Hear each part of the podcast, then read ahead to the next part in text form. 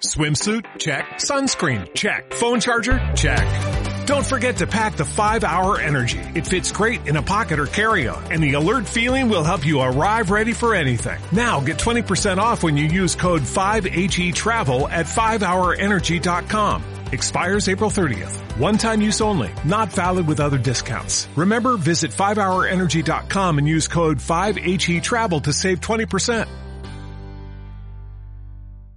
ברכו את אדוני המבורך, ברוך אדוני המבורך לעולם ועד.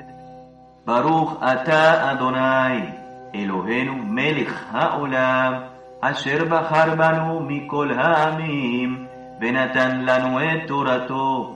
ברוך אתה אדוני, נותן התורה.